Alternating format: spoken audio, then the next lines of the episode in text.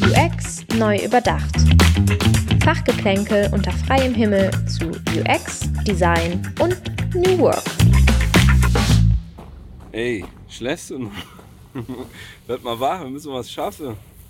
Ach so, geht's schon los? Ja, klar geht's los. Es ist 13 Uhr. Okay, na gut. Dann. So, Alex, jetzt aber mal Spaß beiseite und auch das Saarländisch packen wir wieder ein. Für unsere geneigten Zuhörer, sonst werden wir wahrscheinlich einige überfordern. Ähm, du hast natürlich nicht draußen geschlafen. Nein. Das war jetzt nur symbolisch, ähm, weil es hätte schon sein können, dass du draußen geschlafen hast. Du bist gerne draußen und deswegen wollen wir heute das Thema ähm, draußen sein sprechen, aber natürlich nicht ohne, dass du vielleicht kurz mal erzählst, was du bei Centigrade machst und was auch so ein bisschen dein Thema bei Centigrade ist. Genau, also ich bin Alex, ähm, bin seit zehn Jahren jetzt bei Centigrade, ähm, habe angefangen als ähm, ja, Frontend-Developer im Bereich ähm, .NET-Technologien mit WPF viel gemacht im Industrieumfeld. Ich kann mich gut erinnern. Ja. Und, absolut. Ähm, genau, und dann ist entsprechend unser Team auch äh, aufgrund der Vielzahl der Projekte ähm, gewachsen. Wir haben es auch technologisch breiter aufgestellt, ähm, gerade durch den Trend von den JavaScript-Frameworks ähm, stark in die Web-Technologien reingegangen mit Angular, React, Vue.js.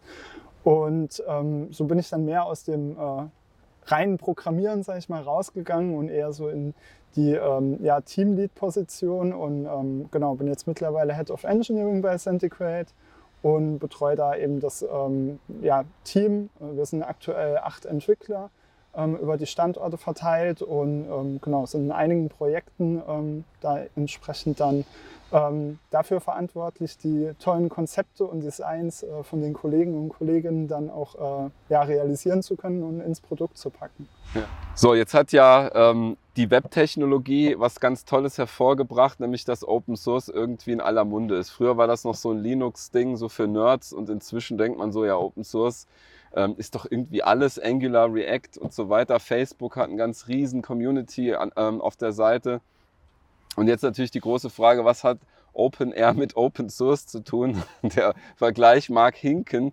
Wir wollen uns dem aber mal etwas äh, schrittweise nähern. Also zunächst mal, das stimmt, du hast hier zwar nicht übernachtet, aber du bist ein großer Outdoor-Fan.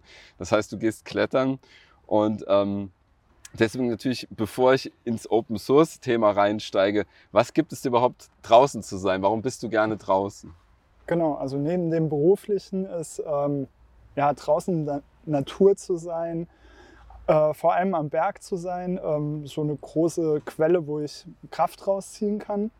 Und ähm, ich habe dann viel drüber nachgedacht, warum ist das so? Was, was suche ich eigentlich? Warum mache ich das immer wieder? Weil es ja auch sehr anstrengend. Ähm, man verzichtet auf sehr viel, ähm, was man zu Hause an Annehmlichkeiten hat. Ähm, Komfortzone verlassen? Komfortzone verlassen, absolut. Und ähm, genau, was, was ist so der Treiber? Und ich habe für mich entdeckt, dass es bei mir halt viel um dieses Thema Selbstverantwortlichkeit geht und ähm, dass es wenige Orte ähm, noch gibt, ähm, so im normalen Alltag, wo ich wirklich für mich noch Entscheidungen treffen muss, vielleicht noch für ein, zwei Menschen äh, mit, die dann in der Gruppe mit unterwegs sind am Berg. Aber es geht eben viel darum, sein Können richtig einzuschätzen, ähm, Dinge, die schon mal jemand gemacht hat, ähm, vielleicht daraus Wissen zu ziehen, einen Bericht zu lesen, wo schon mal jemand irgendwo auf dem Berg ist, eine Kletterroute, wie auch immer. Mhm. Ähm, genau, und dann aber selbst eben die Entscheidung treffen zu müssen, passt das Wetter heute, kann ich das bei dem Wetter machen, äh, fühle ich mich ähm, fit genug für diese Anforderungen und ähm, genau, und das gibt mir irgendwie dieses Gefühl von Freiheit letztlich, Mhm. dass man eben für sich allein oder halt für die Gruppe dann ähm, ja sehr viel Verantwortung auch übernehmen muss in dem, was man da tut und macht.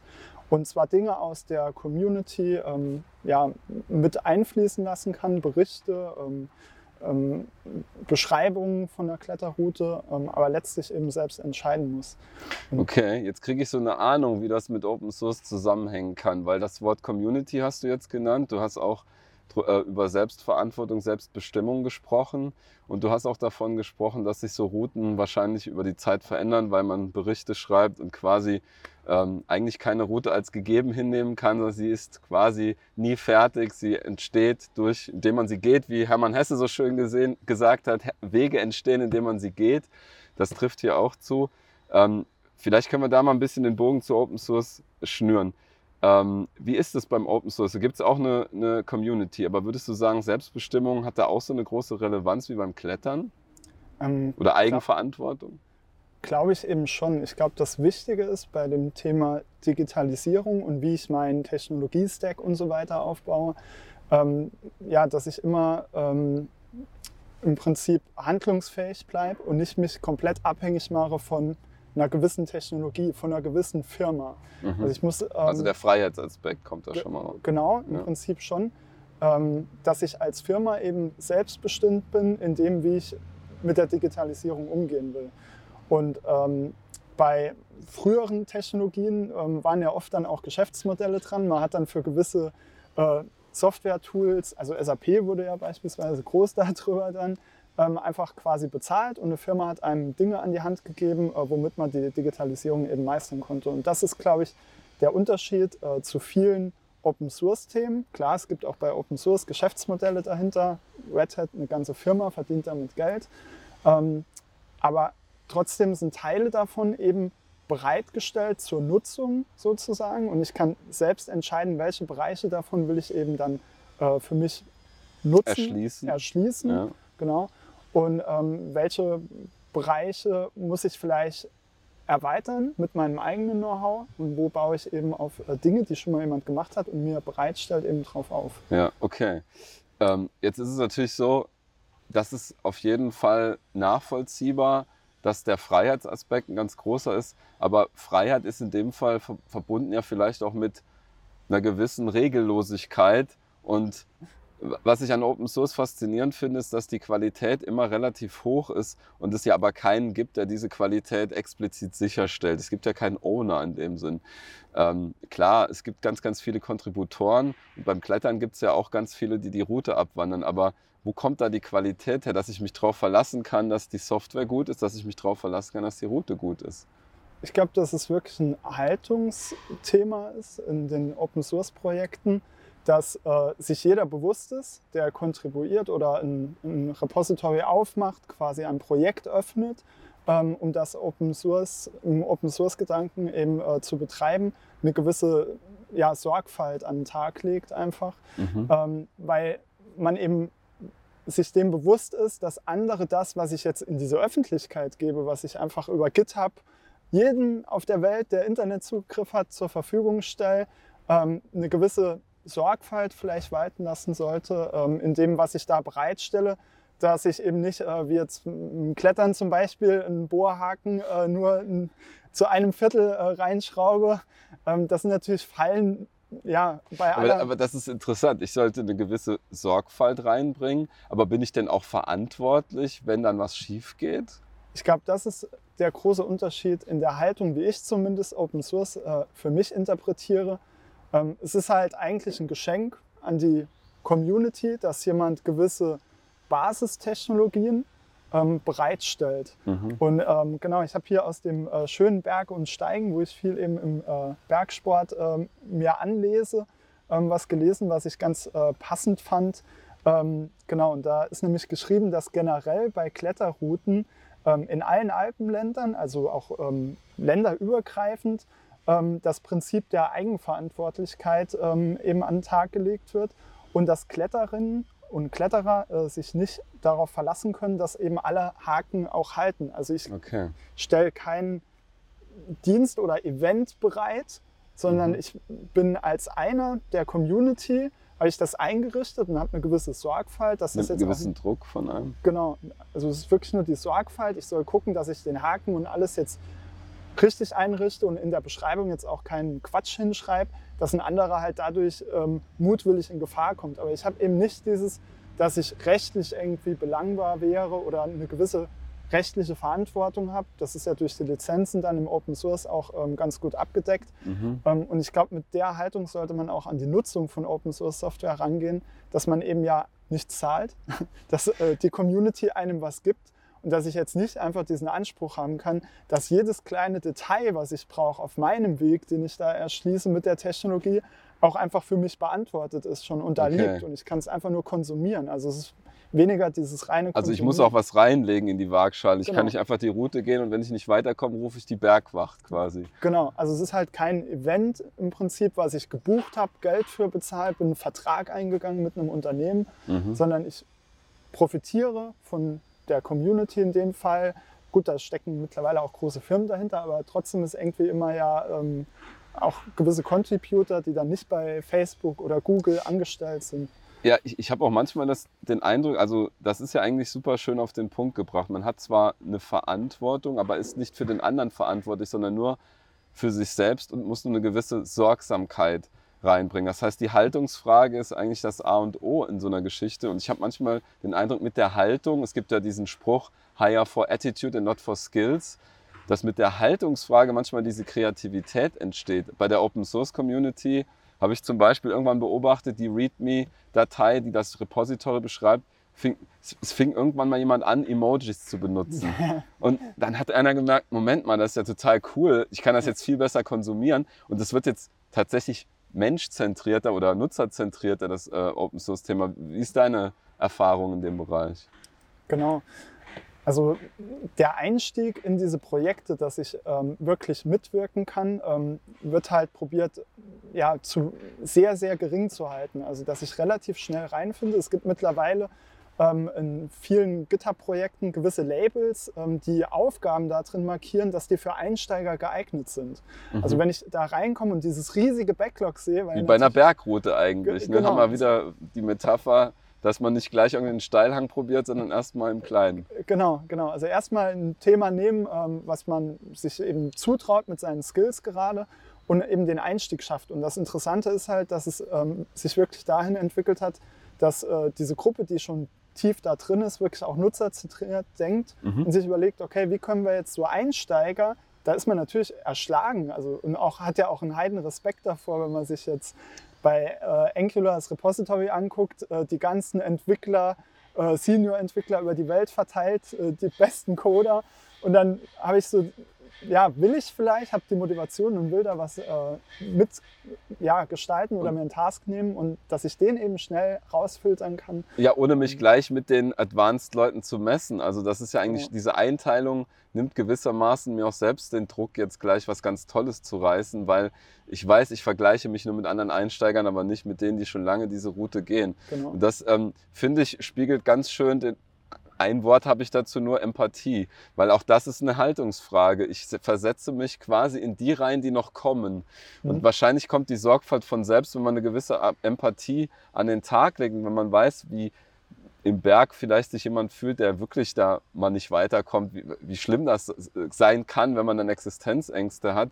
Ähm, so kann man sich vielleicht als Software-Engineer auch mal reinversetzen, wie schlimm das ist, weil die Probleme sind ja gefühlt auch sehr real, zu sagen, ich, ich habe morgen Release, Deadline, whatever. Also wir alle kennen das. Es ist ja eigentlich irrational, so eine Angst davor zu haben, aber trotzdem habe ich manchmal den Eindruck, äh, dadurch, dass Open Source so die, den Druck rausnimmt und die Empathie reinbringt, dass auch ein Stück weit die Kreativität beflügelt wird und au- automatisch so eine Nutzerzentrierung entsteht. Also das finde ich äh, sehr bemerkenswert.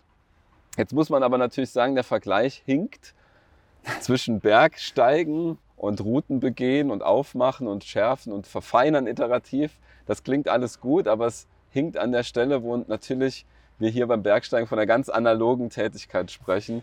Und wir reden natürlich auch davon, von der negativen Seite. Ich glaube, das ist jedem auch klar. Je öfter so eine Route begangen wird, desto mehr wird sie erschlossen. Irgendwann kommt die erste Hütte hin und irgendwann wird dann Bier ausgeschenkt und man fragt sich, was ist aus diesem Paradies geworden? Ähm, das kann man jetzt so gar nicht mit Digitalisierung irgendwie äh, in Relation setzen. Was, was ist dein, Nee, genau. deine Da- Meinung dazu? da hinkt natürlich die Analogie extrem, ähm, weil beim Bergsteigen und Rausgehen man natürlich diese Abgeschiedenheit auch irgendwo sucht. Ähm, klar, es ist schön, dass es so eine Szene gibt und man sich gegenseitig hilft, auch am Berg, Leute, die man gar nicht kennt, einem dann eben äh, unterstützen. Ähm, trotzdem will man natürlich irgendwie dieses gewisse, diese Abgeschiedenheit. Und das ist natürlich nicht das Ziel bei einem äh, Repository, wenn ich das auf GitHub jetzt anlege, äh, dass ich abgeschieden das für mich selbst mache, sondern ähm, dass hoffentlich ähm, ja, immer mehr Leute mit, ähm, mit anpacken. Ähm, und, und gleichzeitig anpacken. Wir wollen genau. ja nicht gleichzeitig in der Kletterwand hängen, da genau. ist eine gewisse Linearisierung gewünscht.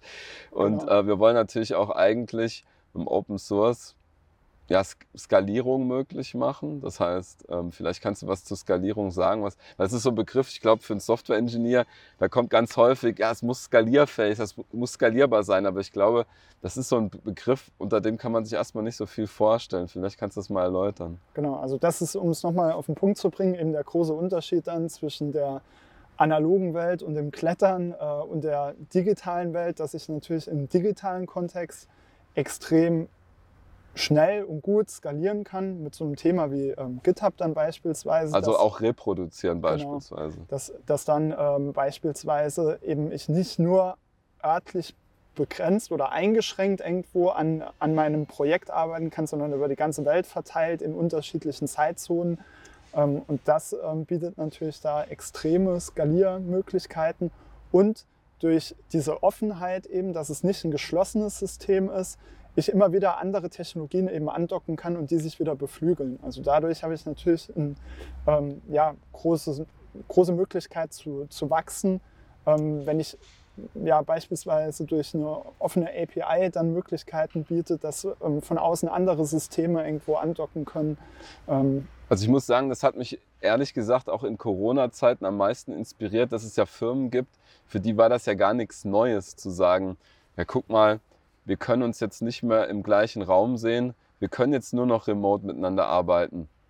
Wir haben Reisen eigentlich gar nicht in unserem Modell drin. Reisen sind die Ausnahmen. Ne? Wenn man überlegt, wo kommen wir her? Ich habe stundenlang im Zug gesessen und jetzt ist es so, dass wir zum Beispiel ja gesagt haben, wir werden nie mehr fliegen. Wir werden nie mehr Inlandsflüge machen, weil es hat sowas mit einem gemacht. Man merkt, es geht ja ohne, man kann ja ohne ähm, Ressourcenverschwendung miteinander arbeiten. Ähm, und es gibt offensichtlich Firmen wie GitLab beispielsweise, die das schon ganz lange machen. Vielleicht kannst du kurz was zu GitLab erzählen, was die machen und warum die schon quasi vor Corona diesen Weg gegangen sind. Genau, das Spannende ist ja, dass die Firma im Prinzip gar keine Offices in dem Sinne hat, sondern ähm, komplett über die ganze Welt im Prinzip verteilt ist und rein digital miteinander arbeitet. Die haben natürlich noch eine extreme Challenge mit dabei, unterschiedliche Zeitzonen das heißt, man arbeitet auch in dem Sinn wirklich komplett asynchron. Also in der Nacht, wo ich schlafe, arbeitet vielleicht jemand anderen an der gleichen Klasse weiter, die ich angefangen habe zu programmieren. Und das erfordert natürlich ähm, extrem effiziente Übergaben und Dokumentationsformen. Und das sieht man eben ähm, bei den äh, großen Open-Source-Projekten auf GitHub eben auch, dass es viel darum geht, wie können wir Dinge persistieren, Informationen weitergeben, ähm, dass man, egal zu welcher Zeit und wo man jetzt ist, ähm, quasi dann wieder mit der Arbeit ähm, fortführen kann. Also was du beschreibst, könnte quasi dazu führen, dass man sich auch den Planeten quasi jetzt mal einteilt und sagt, quasi die übergeben an die und die machen weiter und die übergeben an die, dass man quasi so einmal durch den Globus durchgeht, durch alle Zeitzonen. Genau, das also das ist im Prinzip die Spitze von dem Eisberg fast, wenn man das Wort Globalisierung nimmt. Ja. Also viel, viel globaler kann eigentlich eine Branche nicht sein, die. Äh, das ist faszinierend, weil da sind wir auch wieder bei der Skalierung. Im Endeffekt braucht das nicht mehr Energie, ob das jetzt in Deutschland stattfindet oder über den ganzen Globus verteilt. Ich kann mal ein analoges Gegenbeispiel ähm, geben, wo man an Silvester einmal sich in einen Jet fliegt, äh, sitzt mit einem Charterflug ähm, und dann irgendwie ähm, quasi Silvester ein paar Mal feiert, weil man einfach mit dem Jet immer wieder der Sonne hinterherjagt und dann ein paar Mal Silvester feiert. Ich finde, das ist halt so ein, so ein krasses Negativbeispiel, wie man die Globalisierung falsch verstehen kann und wie man quasi den Umgang mit Ressourcen falsch verstehen kann. Dann fragt man sich, was hat die Leute eigentlich geritten, ähm, sowas zu tun. Und dann finde ich ganz schön zu sagen, hey, wir können auch virtuell um die Welt gehen, wir können virtuell um die Welt reisen und uns die Zeitzonen sogar zunutze machen. Also es Und da könnte man sogar so weit gehen, Globalisierung ist ja oft äh, negativ behaftet. Ähm, aus wirtschaftlicher Sicht vielleicht nicht negativ behaftet, aber vielleicht ähm, aus anderen Gesichtspunkten. Und ich glaube, im digitalen Umfeld ähm, ist es gar nicht negativ, sondern sogar extrem positiv, weil es halt eine gewisse Chancengleichheit auch ähm, ja, im Prinzip gibt, weil es dann egal ist, ob ich aus dem äh, vielleicht vorher ähm, mit gutem Schulsystem ausgestattet in Deutschland komme oder ob ich noch irgendwo aus dem Land. Mit gutem bin. Schulsystem, ja. genau. Das kann man nämlich bei der Digitalisierung schon in Frage stellen, wenn man äh, zum Beispiel ähm, osteuropäische Länder vergleicht. Ähm, muss man gar nicht so weit gehen. Estland zum Beispiel extrem fortschrittlich. Ähm, offensichtlich haben die in ihrem Schulsystem sehr viel Wert auf digitale Bildung gelegt und haben jetzt plötzlich einen Chancenvorteil. Und dann sage ich zu Recht, ne? also ich denke dann so, ja, wir haben es halt auch zu Recht verschlafen oder zu, zu Recht werden wir dafür bestraft, gerade dass wir es verschlafen haben. Einer hat mal gesagt, äh, die Deutschen können alles außer Software entwickeln. Und ich frage mich, wo das, wo das herkommt. Ich habe manchmal, muss man nicht zu ernst nehmen, ja. aber, aber ähm, ich muss, ähm, man muss sich manchmal fragen, wo kommen solche Aussagen her? Und ich glaube, es kommt ein Stück weit auch wieder aus dieser Analog versus Digital-Welt. Wir sind gute Maschinenbauer, wir haben immer Maschinen verkauft, die sind episch, die sind groß, die kann man anfassen. Und da ist ja fast schon das schlechte Gewissen da, für nur Software Geld zu verlangen. Und jetzt kommt noch ein Level drauf. Jetzt ist es sogar noch kostenfrei, die Software Open Source und macht irgendwie anders eine Wertschöpfung. Es ist so abstrakt. Ähm. Da kann man auch auf der anderen Seite manchmal verstehen, warum wir uns aus unserer alten Tradition auch erstmal loslösen müssen. Genau, es macht natürlich auch Angst, wenn man dann sieht, dass andere aufholen. Ähm, aber ich glaube, es ist halt Kreativität äh, gefragt jetzt, ähm, weil diese Open Source Themen, man kann ja schon auch damit Geld verdienen. Es gibt ja ähm, ähm beispielsweise Docker, ist ja auch ein im Prinzip eine Open Source Technologie. Ähm, aber gewisse Services, eben Docker Hub oder so weiter, kostet dann äh, Geld. Ähm, mhm. Mit Beratung oder so kann man dann auch entsprechend natürlich noch Geld ähm, verdienen. Und es erfordert natürlich Kreativität. Mit was oder wo ist noch Potenzial, um Geld zu verdienen? Was ist einfach eine Basistechnologie? Facebook hat sich irgendwann gesagt, mit dem JavaScript-Framework, damit werden wir kein Geld verdienen. Wir stellen das lieber bereit und profitieren davon, dass eben dann wieder verschiedene Applikationen und Games und so weiter, was in Facebook dann äh, genutzt werden kann, äh, eben so, davon zu profitieren. So gesehen ist die Freiheit derjenigen, die es nutzen, dann ja auch vielleicht gar nicht mehr so hoch. Also wenn, nehmen wir mal an, ich gehe jetzt auf React und ich ziehe jetzt eine neue Applikation auf Basis dieser Open Source Technologie hoch, bin ich ja ein Stück weit schon auch darin gefangen, oder? Wie würdest du das sehen? Gut, also wie, wie, wie weit ist, ja ist die Freiheit? Das, das, Schöne ist, dass er sehr kleinteilig ist. Ähm, mhm. Und durch ja, modernere Softwarearchitekturen ich äh, eben die Bereiche eher klein fasse, in denen ich vielleicht gewisse Technologien nutze. Klar, ich habe immer irgendwo dann eine Abhängigkeit dahin. Ich habe aber dann eben eher die Möglichkeit, das nochmal abzulösen, ohne dass ich das komplette Produkt nochmal neu entwickeln müsste. Mhm. Das ist, glaube ich, der, der Vorteil. Ähm, Gut, ja. ich glaube, auch da, du bist Software-Engineer, du kennst dich auch ein bisschen mit Architektur aus. Ich meine, damals WPF hat ja dieses Architekturmodell MVVM, Model View View Model, auch so ein bisschen reingebracht. Egal, was man für ein Architekturmuster zu Rate zieht. Ich fand mal eine Definition ganz schön, ähm, die ich mal über ein systemtheoretisches Paper zum Thema Softwareentwicklung gelesen habe, wo es drin stand, im Grunde muss man alles, was man baut, ob jetzt Software, oder ein Gebäude, muss man eigentlich immer so durchdenken, dass die Layer, also die Schichten, in denen man baut, immer entsprechend der Änderungshäufigkeiten gedacht werden. Mhm. Und das fand ich, das hat bei mir so Klick gemacht. Änderungshäufigkeit, was heißt das beim Gebäude? Heißt das, naja, vielleicht will ich ab und zu mal neu streichen. Das heißt, ich habe so diese Schicht Tapete, Streichen, äh, Möbel ist sogar noch volatiler, also noch häufiger veränderbar. Dann stelle ich mal die Couch um und so irgendwie sind Möbel auf einer Schicht, die ähm, nicht tragenden Wände haben dann wieder eine Schicht, die tragenden Wände mhm. haben eine Schicht und irgendwann kommt das Fundament. Und das Fundament, naja gut, wenn das mal sitzt, ne, dann ist es schwierig, das wegzureißen. Ich muss mich halt schon entscheiden, wo ich wohnen will. Ich finde, dass das trotzdem übertragbar ist auf Software ein Stück weit, weil auch Software ist natürlich schwer, schwer, schwer wieder wegzureißen. Aber das, was du sagst, wenn das stimmt, dann müsste man ja eigentlich, wenn man Open Source denkt, auch Architektur begeistert denken, also sprich in Schichten denken, weil ich ja dann quasi vielleicht alte Open Source Pakete wegnehmen kann und sie quasi ersetzen kann auf einer Ebene, während der Rest bleibt, wie er ist. Also ist sowas vorstellbar?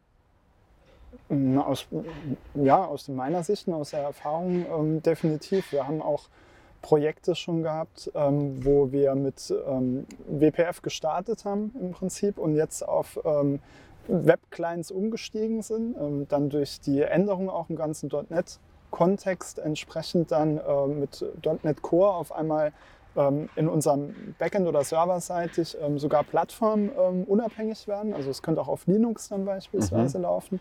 Hat Microsoft auch dazu gelernt? Äh, absolut, äh, genau. Die haben sowieso eben das ganze .NET-Framework ja dann auch Open Source gestellt, was auch natürlich den Hintergrund hat, dass man gemerkt hat, wenn man sehr viele Nutzer hat, egal wie groß ich dieses Team mache, ich werde niemals alle zufriedenstellen. Dieses Backlog wird unendlich groß. Und äh, da ist meiner Meinung nach der einzige Ausweg dann eben, dass ich ähm, ja im Prinzip das öffne, dass jeder den Quellcode einsehen kann, ich eine gewisse Qualität sicherstelle, also diese Sorgfaltspflicht wieder vielleicht mhm. als ähm, Besitzer dieses mhm. ähm, Repositories oder dieses Open Source Projektes, aber ansonsten eben sehr offen rangehen und jeder kann mitwirken, äh, der diese Technologie benutzt. Und so haben wir auch diese Umstiege ähm, schon geschafft, ähm, dass wir ähm, ja, für gewisse Layer neue Technologien eben reingepackt haben. Ähm, das geht so weit, dass wir beispielsweise auch ähm, andere Open Source Libraries schon eingebunden hatten und die teilweise abgelöst haben. Also sowas wie ähm, Material Component Library ähm, ist natürlich ein super Start am mhm. Anfang. Und wenn ich dann merke, ich habe gewisse Ansichten, wo ich wieder Custom-Komponenten brauche, dann kann ich die natürlich ähm, hinzupacken. Und so kann ich das sukzessive ähm, mich davon auch lösen irgendwann und bin dann vielleicht nicht mehr abhängig, aber hatte am Anfang eben diese Unterstützung, diesen Geschwindigkeitsvorteil, dann mit Material zu arbeiten. Also im wahrsten Sinne des Wortes wie einem Lego-Baukasten bedienen, was dann eine gewisse, wir haben das Interview mit Markus Trapp gehabt zum Thema Digital Design Professional. Da würde das zum Beispiel als Material gelten. Ich kenne mich mit dem Material aus, mit diesem mhm. digitalen Material. Ich weiß, was es für Frameworks gibt. Ich weiß die Vor- und Nachteile, was ist bei OpenStreetMap zum Beispiel, äh, die Einschränkungen äh, versus Mapbox 2D oder wie auch immer. Also dass man quasi ähm, diese verschiedenen Open-Source-Projekte auch kennen sollte, damit man überhaupt informierte Entscheidungen treffen kann. Das heißt, eine ganz neue Kompetenz eigentlich für Software-Engineers. Vom reinen Coder ja. muss ich ja Integrator oder Kurator werden. Ich muss ja quasi Systeme zusammenbringen. Ähm, Genau. Ist das genau. korrekt? Also mehr dieser integrative Gedanke. Genau, ist, man könnte es vielleicht sogar beim Softwarearchitekten mit aufhängen, im Prinzip dieses Know-how zu haben, welche Libraries, Frameworks und so weiter gibt es, um eben die Anforderungen technisch auch realisieren zu können. Ähm, mhm. Dass ich eben nicht immer wieder bei dieser Basisarbeit irgendwo anfangen muss, dass ich nicht, wenn ich eine App habe, ähm, wo ich einfach nur markieren will, wo meine äh, E-Scooter stehen, ähm, die Firmen haben nicht angefangen, noch äh, eine ganze Map zu bauen. Die haben im Prinzip das, was es schon gibt, äh, genommen und konnten das eben durch wieder offene Schnittstellen dann für, für ihre Applikation eben ansprechen und dann einfach und nur visualisieren, wo die Roller stehen. Und man ja. wundert sich manchmal, wer alles offene Schnittstellen hat. Also ich war letztens äh, begeistert davon. Ich glaube, du hattest das Projekt auch mit reingebracht, wo man äh, bei der Deutschen Bahn relativ viel erfahren kann inzwischen. Genau, also es gibt ganz viele ähm, Branchen, wo man einfach nur mal googeln muss, ähm, Web API ähm, und findet dann entsprechend Dokumentationen über eine REST API oder eine GraphQL API. Ähm, spannend natürlich beim Thema GraphQL. Ich brauche noch nicht mal ein Projekt aufzusetzen. Ich kann den Playground quasi direkt mal anfragen, mal ausprobieren und gucken, was kommt. Und dann sag mal so, welche Züge sind quasi in der letzten Woche zu spät gekommen? Ginge sowas? Ähm, also genau, genau, sowas. Oder man kann gucken, wo ist der nächste, ähm, nächste Bahnhof in der Nähe, wann fährt der nächste Zug nach Frankfurt beispielsweise. Ich finde, das macht auch ganz viel mit so einem Unternehmen, was die, die Außenwirkung angeht. Ne? Die, die Bahn ähm, kann man jetzt natürlich durch den Streik, wird das auch nochmal befeuert, ähm, geht man immer davon aus, äh, die Bahn ist so ein Konzern und das ist so ein Gegeneinander. Man hat immer Bahnprobleme, hört immer von Problemen, Problemen. Aber wir müssen ja auch irgendwie zugeben, es gibt ja nicht so viele alternative Verkehrsmittel zur Bahn. Das heißt, ähm, interessant zu hören, dass die Bahn selbst sich so öffnet, also so transparent ist offensichtlich mit der Information, auch was Verspätungen angeht.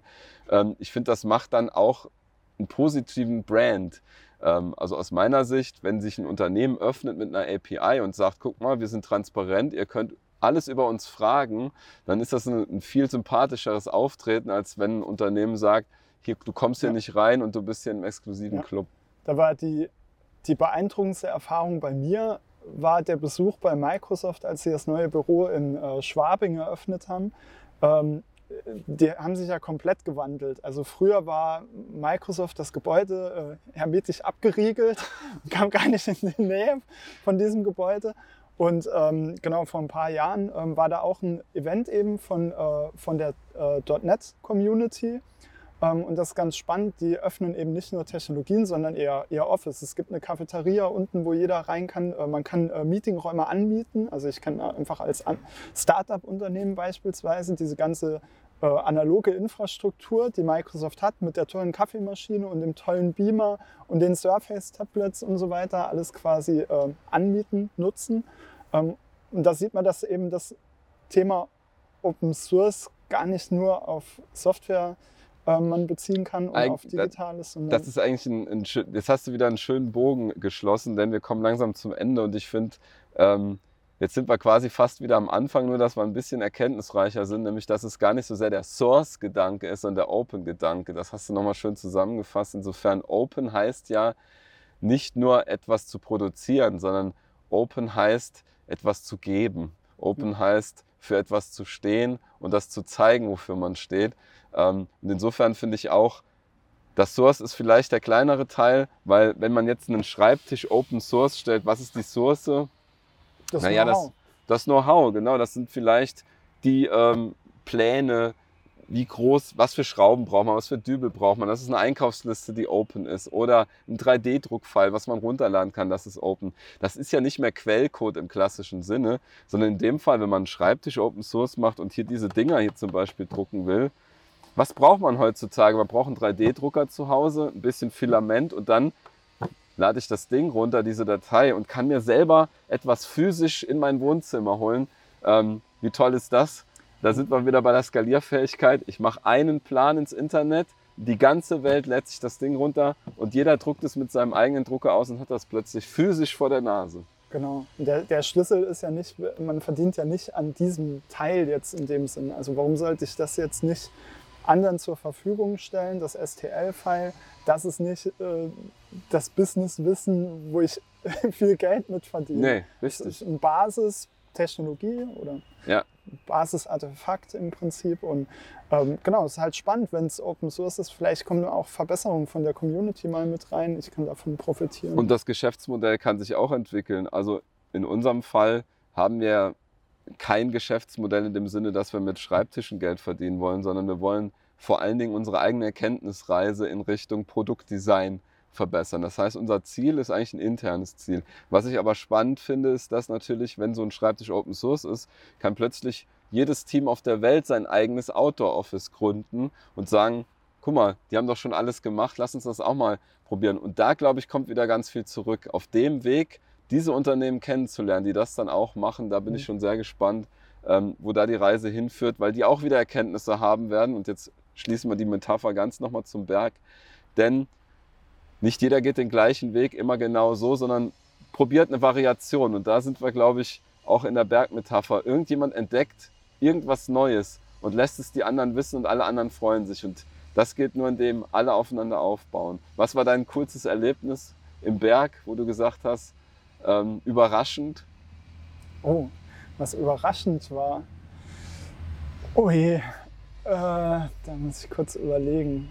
Ähm, na gut, vielleicht, vielleicht, zu dem anderen Punkt noch. Also äh, es ist ja auch immer eine gewisse Inspiration. Also durch, äh, ich, ich gucke unheimlich gern bei dem Angular oder React GitHub-Projekt rein und denke, boah, cool, wie haben die ihr ähm, How to Contribute geschrieben. Wie, es ist menschenmöglich. Ne? Genau. Das, das ist, was man immer sieht.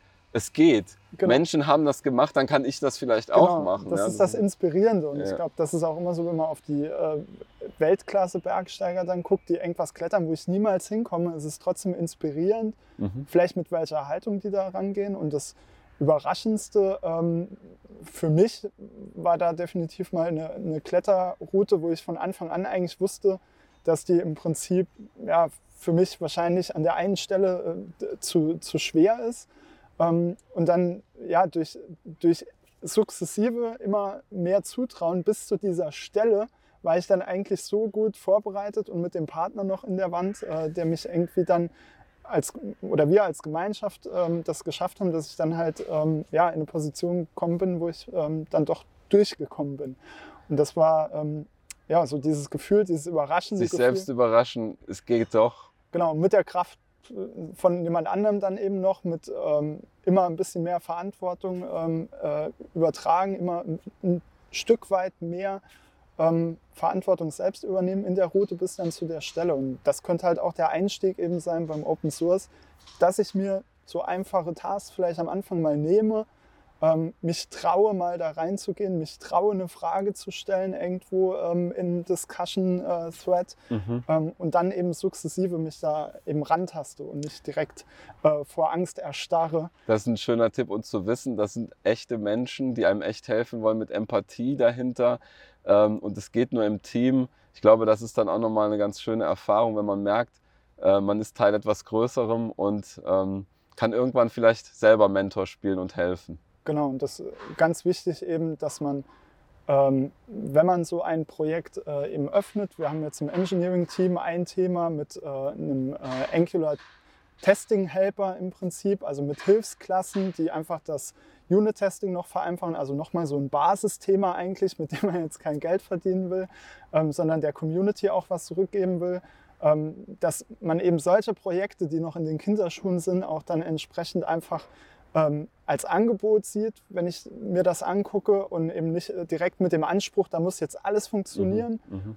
Es ist im Prinzip ein Platz, wo ich dann als Es Gemeinschaft ist ein, ein zarter erster Weg Genau. und äh, man sieht den Weg eigentlich nur durch ein paar umgeknickte Grashalme und dann kommt immer mehr eine, wird immer mehr eine Route draus, im digitalen Kontext dann sogar ohne Ressourcen zu verschwenden. Genau.